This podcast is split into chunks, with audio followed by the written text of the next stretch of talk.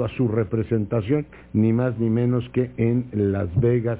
Está en el estudio Edna Jaime, a quien le agradezco mucho, como toda la semana que nos acompaña. Edna, ¿cómo estás? Muy bien, Leonardo. Este, gustosa de estar aquí Yo y de verte. feliz de verte. Cuéntame de qué vamos a platicar hoy.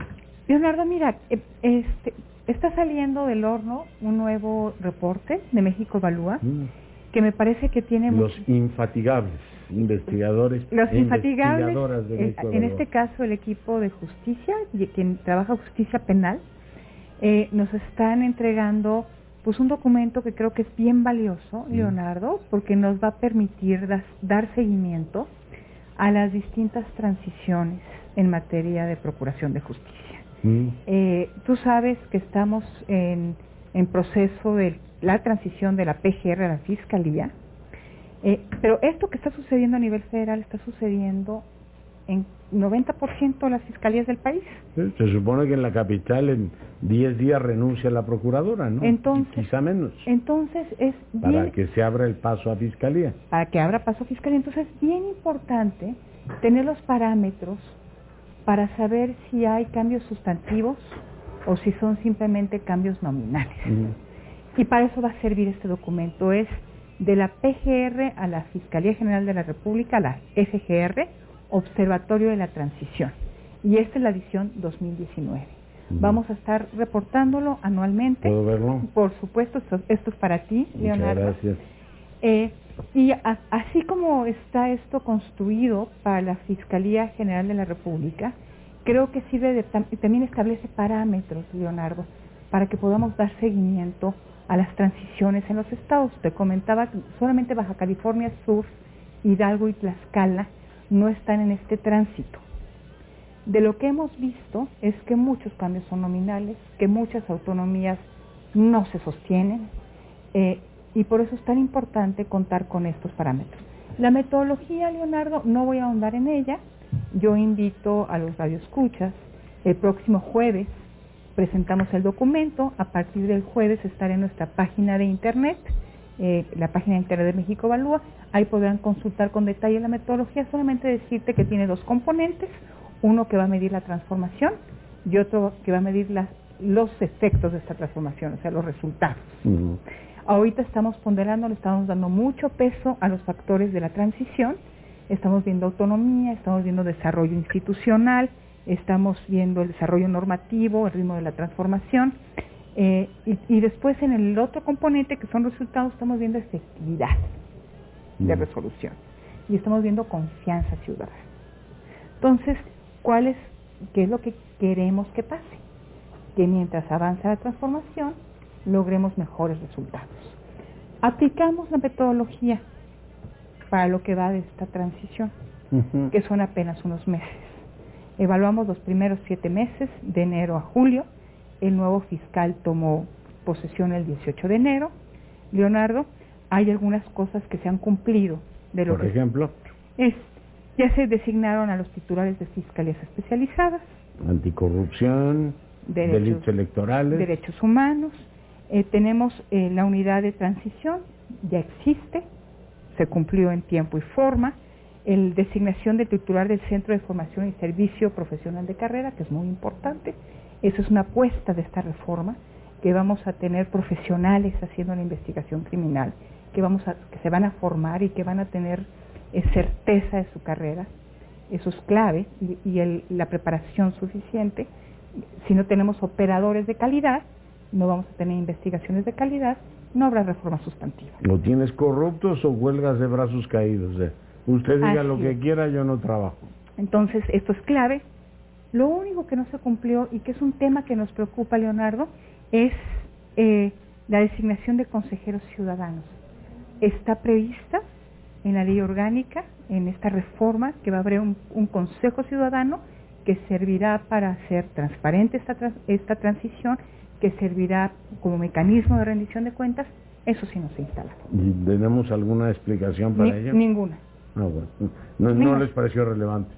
Todavía no, este, el plazo está vencido, tend- está en la ley, Mm. tendrá que conformarse, conformarse este consejo y en un año, Leonardo, se cumple el plazo para tener el plan estratégico de la transición completito de cómo se va esta transición, el plan de persecución penal, que es clave, eh, y yo creo que estos dos componentes el, en enero del 2020 tienen que estar listos, Leonardo.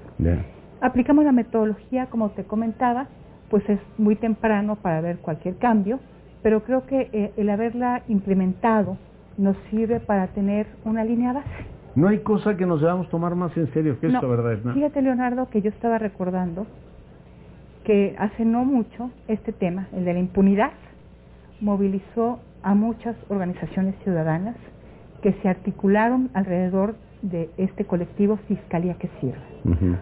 La impunidad nos duele a, todos de distinta manera. Al que trabaja temas anticorrupción, porque sabemos que ahí se atora. Cuando llega la investigación criminal, ahí se caen los casos. La, eh, eh, ahora la Fiscalía debe tener las capacidades para desmantelar redes eh, de corrupción a los que trabajan derechos humanos, Leonardo, les importa porque pues no hay defensa, no, hay consecuencias a la violación de derechos humanos, hay impunidad en la violación de derechos humanos, a los colectivos de desaparecidos les importa por lo mismo. Entonces, la impunidad... Y a los gobernantes también les interesa, ¿no? Mira, mira la, situación terrible que tiene hoy Claudia Sheinbaum, teniendo que explicar que su secretario de Seguridad Pública, flamante, acaba de hacer un operativo y el juez le dijo, yo no sé si la, bronca la tenga el juez, pero existe eh, suficiente, digamos, evidencia de que los fiscales no armaron bien los expedientes. Entonces tú llegas con tu operativo estelar, tus fiscales, tus ministerios públicos le entregan al juez Delgadillo Padierna el expediente y les dice, palo, se van. Y la gobernante queda en una situación terrible. O sea, tener un brazo eficaz en la Procuraduría, futura Fiscalía, es fundamental. Para ella también. Sí, el objetivo es realmente desmantelar redes criminales. supongo que sí, ¿no? Sin lugar, a dudas, pero mm. también tenemos lo que tenemos en materia de justicia, porque también se han protegido redes criminales, porque también la justicia, la procuración de justicia y la, persecución criminal ha servido para fines políticos. También tienes toda la razón y por ahí va, ¿no? Entonces, por eso es tan importante desligarla del poder político, profesionalizarlo, tener a los mejores, Leonardo. ¿Tú te imaginas que en nuestra generación veremos un FBI mexicano? Este, sí. Ah, qué bien. Edna, me llenas de alegría. Mira, Leonardo, creo que eh, cuando ves que en algunos estados realmente se están generando capacidades, es cuando eh, pues mi perspectiva cambia. Eh, cuando pienso que sí se pueden construir eh, capacidades en este ámbito de la justicia que está tan maltrecho. Cuando hay voluntad política, cuando hay recursos, cuando hay proyecto, sí necesitamos una conjunción de factores, o así una, una buena, que se alineen los astros. No es frecuente que esto suceda, pero es posible y es muy grato ver que sí le podemos dar vuelta al expediente. A, y, ojalá se ocurra y que todo el poder que tiene hoy el presidente, que es mucho, esta gran legitimidad le sirva para empujar esto, que sería así esa una transformación brutal. Imagínate, Leonardo, un presidente con esta legitimidad, eh, pues con, con este poder, abocado a la transformación institucional que el país necesita. Mm. Nos cambia, su, capítulo en la historia garantizado. ¿eh? Esa sería una gran transformación para este país, Leonardo. Ojalá y que... El sexenio que terminó la impunidad. Imagínate, o el sexenio que, que la redujo Que sentó las bases. Eso, mejor dicho. Para asegurar el acceso a la justicia mexicana. Yo creo que es un gran tema, pues me quedo con la primicia, me quedo con el documento, no hay un placer gracias, con gracias, Edna Jaime, para fortuna nuestra, todas las semanas en este espacio. Bueno, pues avalan los diputados cambiar el nombre al CISEN, no sé si sea de gran utilidad, pero la Cámara de Diputados eh, de, efectivamente avaló modificaciones a la Ley de Seguridad Nacional, que la tendría que revisar completita a la luz